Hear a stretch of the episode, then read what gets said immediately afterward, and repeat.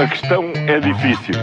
Eu acho que a sua questão é muito importante. Eu não lhe vou responder essa pergunta porque não me apetece. Ficará eventualmente a pergunta no ar. É uma boa pergunta essa.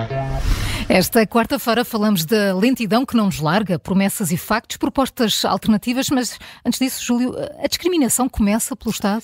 Bem, a propósito dos professores, o Governo já tinha sido avisado pela Comissão Europeia que estava a discriminar os professores, ao mantê-los sem permanência, sem termo no mesmo índice remuneratório. Diz o público na edição de ontem que a queixa feita à Comissão Europeia teve consequências e o Ministério da Educação teve mesmo de arrepiar caminho. Mas agora parece que não aprendeu. Cumpriu a legislação, mas excluiu os contratados das regras para a contagem de serviço. Diz a sindicatos que, na prática, estão a impedir que as baixas por doença ou as licenças de maternidade sejam não sejam contabilizadas para efeitos de contagem do tempo de serviço. Ou seja, muitos anos depois de termos tido conhecimento que havia empresas, e na altura até um banco foi um exemplo concreto, de não contratar mulheres porque ficavam grávidas e ficavam muito tempo fora de serviço, eh, como é que tantos anos depois ainda se repetem situações destas? E eu ainda tenho outra questão. Vamos ter, Paulo, nestas eleições, dois modelos diferentes de desenvolvimento? Olha, é o que parece avaliar pelas propostas que já vamos eh, ficando a conhecer. Basicamente, está aqui em confronto, ou estão em confronto as ideias, se queremos mais Estado ou menos Estado. A linha do PS de Pedro Nuno Santos coloca o Estado, ou coloca no Estado, se quisermos, toda a provisão de serviços sociais essenciais, e para isso são necessários, obviamente, impostos para as pagar. Eh, já o PSD anunciou ontem que quer baixar o IRS e o IRC e reverter duas medidas dos, dos governos de, de António Costa por um lado, fazer regressar as parcerias público-privadas aos hospitais e fazer também regressar os contratos de associação na área da educação às escolas. Estas clarificações, de um lado e do outro, são importantes e devem ser explicadas e quantificadas, obviamente, para que os eleitores possam fazer então escolhas acertadas. E porque as palavras são importantes, prometer baixar impostos ou baixar mesmo os impostos? Hum, Ora, aí está uma boa pergunta que eu gostava de responder, mas eh, não está fácil. É, não, não, está fácil, mas vou tentar agora. Então tenta lá.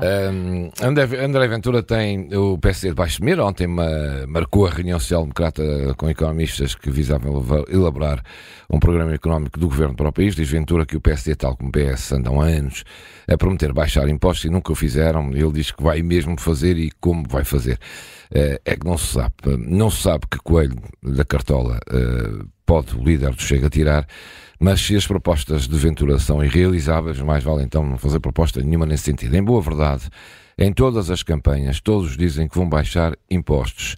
Ou melhor, defendem uma baixa de impostos, o que é bem diferente. E depois eh, não é isso que acontece, porque as contas certas não o permitem. E Bruxelas também não, claro. Todos sabem que praticar o que se diz é quase impossível. Por isso, mais vale concentrarem-se em resolver os problemas dos diversos setores da sociedade e dar mais qualidade de vida aos portugueses. Deixem lá todos, Ventura incluído, de fazer promessas que depois não cumprem, e lá vem o argumento óbvio que fica tudo a dever-se ao governo anterior, seja ele qual for, que deixou o país rastros. Paulo, e porquê é que é tudo tão lento, tão lento, mesmo quando vem dinheiro de Bruxelas?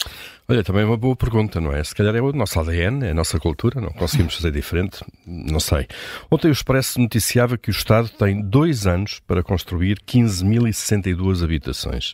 A burocracia, concursos com valores que são uh, colocados abaixo dos, dos, pedidos pelo mercado, falta de mão de obra, uh, tudo isto está a atrasar o cumprimento das metas para a construção das tais 32 mil habitações até 2026. E segundo o jornal, só no final do ano deve, deve começar a construção construção em larga escala destas habitações todas, quando todos os concursos estiverem lançados. Ou seja, há anos que existe uma necessidade imensa de casas no mercado, isso é consensual, ninguém contesta. Há dinheiro e muito dinheiro que vem de Bruxelas para o fazer, eh, mas por cá, depois, quando chega o dinheiro, não há capacidade burocrática eh, e do Estado para concretizar. No fundo, eh, a habitação nisto é só mais um exemplo entre muitos.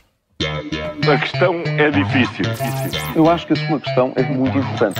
Eu não lhe vou responder essa pergunta porque não me apetece. Ficará eventualmente a pergunta no ar. É uma boa pergunta essa.